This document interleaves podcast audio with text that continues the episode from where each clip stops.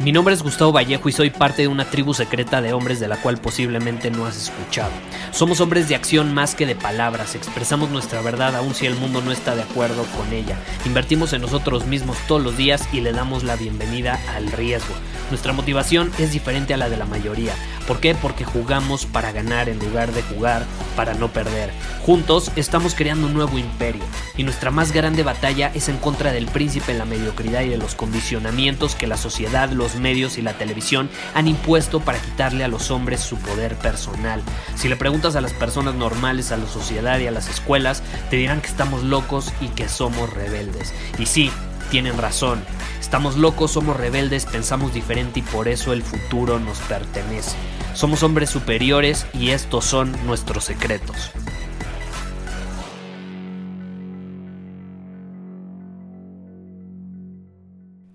Probablemente te habrás enterado que hace unos días terminamos una edición más del reto Kaizen, una edición donde durante 30 días hombres de diferentes edades, profesiones, religiones, países se unieron en un reto donde justamente tuvieron un objetivo en común, que es competir para dominar 30 días con compromiso cada una de las misiones de ese reto, siempre estando alineados con ciertas reglas y expectativas establecidas. Y te quiero compartir algo que también le compartí a los participantes del reto, incluso quizá tú que me estás escuchando participaste en él, no lo sé, pero hay un dato muy curioso y es que de los 133 participantes de esta eh, edición, hubo solamente 10 ganadores. De 133 participantes hubo 10 ganadores. Y esos 10 ganadores van a recibir un premio en próximas horas. ¿Y eso qué significa? Hubo 10 ganadores y hubo 123 perdedores. Y eso es algo que a muchos no les gusta escuchar, ¿sabes? A muchos no les gusta escuchar que perdieron. Porque vivimos en una cultura donde se nos condiciona a creer que todos merecemos ganar nada más por participar y no es cierto. Nadie está diciendo que no se te reconozca tu esfuerzo, nadie está diciendo que no se te reconozca el que hayas participado. Pero de eso a ser ganador hay una diferencia muy grande. En este caso hubo 123 perdedores y solo 10 ganadores. Y no me cuesta decirlo, esa es la brutal realidad, así es la vida. Y de hecho el reto está hecho para emular cómo funciona la vida en el mundo real, allá afuera. Aquí no vamos a crear una ilusión de que todos merecen ganar nada más por participar y por esforzarse. Cuando dos personas se suben al ring, las dos se esfuerzan, al menos si honran a su profesión, si son profesionales, pues quiero pensar que lo mínimo que pueden hacer es prepararse durante meses de forma profesional, con esfuerzo, dedicación, sudor, dolor, para que eventualmente se suban al ring y le den en la madre a la otra persona. Entonces, si tú te subes al ring con alguien, pues sí, tú te preparaste, tú te esforzaste, tú sufriste, tú al final obtuviste dolor por todo ese esfuerzo, por toda esa sangre derramada durante tu preparación. Pero la otra persona hizo lo mismo. Se preparó durante meses para vencerte a ti. Ese es el mundo real. Y vivimos en una ilusión hoy en día donde se nos condiciona a creer que nada más por participar merecemos tener una medalla. Yo le llamo la cultura de la medalla por participación, donde en las escuelas ya nos condicionan desde niños a creer que merecemos una medalla nada más por participar. Y si no, nos enojamos. Así no funciona el mundo y por eso las personas luego se gradúan de la universidad y obtienen un madrazo de realidad, un golpe de realidad brutal cuando salen al mundo y se dan cuenta que es un mundo competitivo. Y que hay ganadores, hay perdedores y que hay otra persona allá afuera que quiere lo mismo que tú y que está dispuesta a tomarlo con compromiso. Está dispuesta a quitarte de las manos lo que tú deseas esa pareja que te gusta, o esa mujer que te gusta y que quieres como pareja, ese empleo que quieres tener, esos clientes a los que les quieres vender. Hay alguien más allá afuera compitiendo por eso mismo contigo. Ese es el mundo real y muchos no lo aceptan.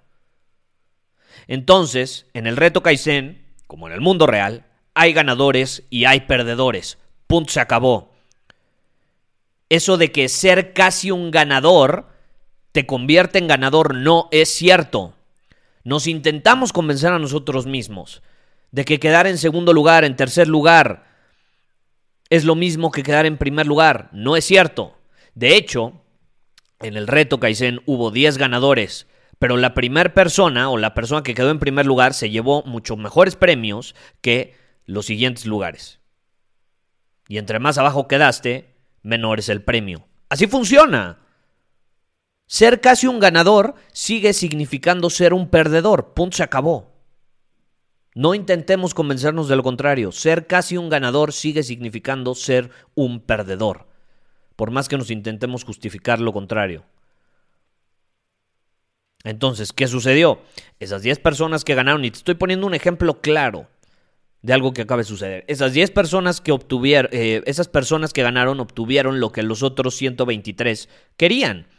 Esas 10 personas estaban más listas, más preparadas para comprometerse y dar todo de sí mismas. Esas 10 personas entendieron que todo lo que vale la pena, que ellos desean, alguien más también lo desea. Y se los puede quitar de las manos en cualquier momento si no están preparados. Entonces, yo quiero felicitar en este episodio a los participantes del reto Kaizen que ganaron y que sobresalieron y que se comprometieron.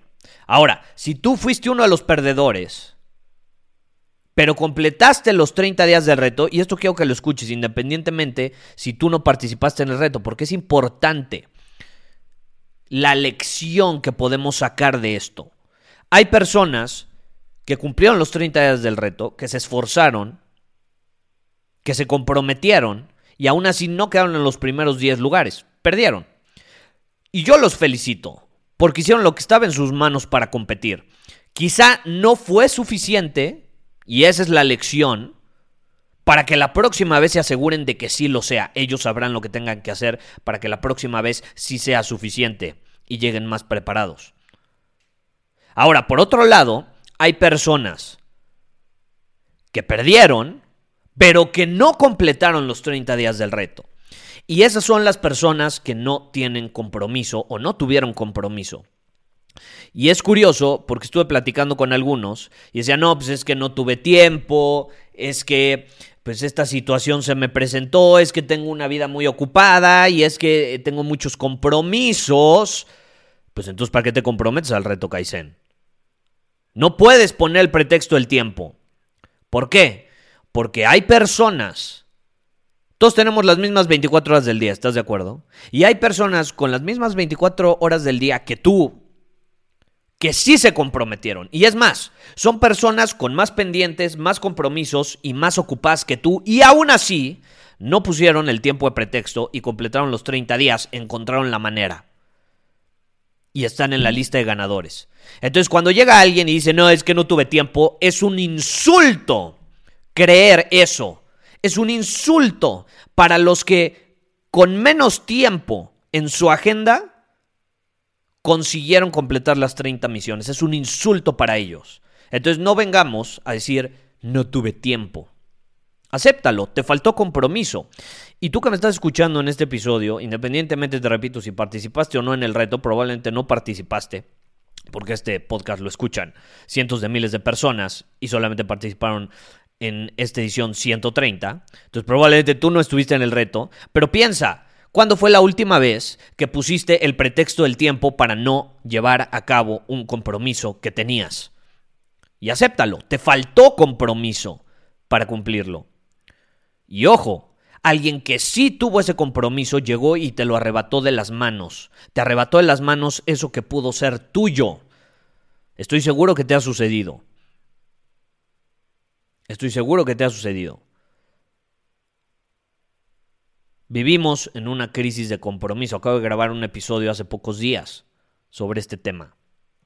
La fobia al compromiso.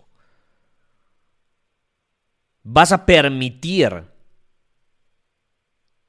que más personas te quiten de las manos lo que tú sabes que puede ser tuyo si con compromiso y acciones lo demuestras, yo te pregunto, ¿vas a permitir que siga sucediendo eso o vas a hacer algo al respecto? Muchísimas gracias por haber escuchado este episodio del podcast. Y si fue de tu agrado, entonces te va a encantar mi newsletter VIP llamado Domina tu Camino. Te invito a unirte porque ahí de manera gratuita te envío directamente a tu email una dosis de desafíos diarios para inspirarte a actuar. Además, ahí comparto también información que no puedo compartir abiertamente en ningún otro lugar. Y por si fuera poco, como suscriptor del newsletter vas a tener acceso anticipado a programas masterclass y eventos exclusivos que hacemos detrás de cámaras. Simplemente ve a mi Instagram, si no me sigues búscame como Gustavo Vallejo, envíame un mensaje privado con la palabra secreto, repito, la palabra secreto, y de ahí me encargo para que quedes registrado completamente gratis.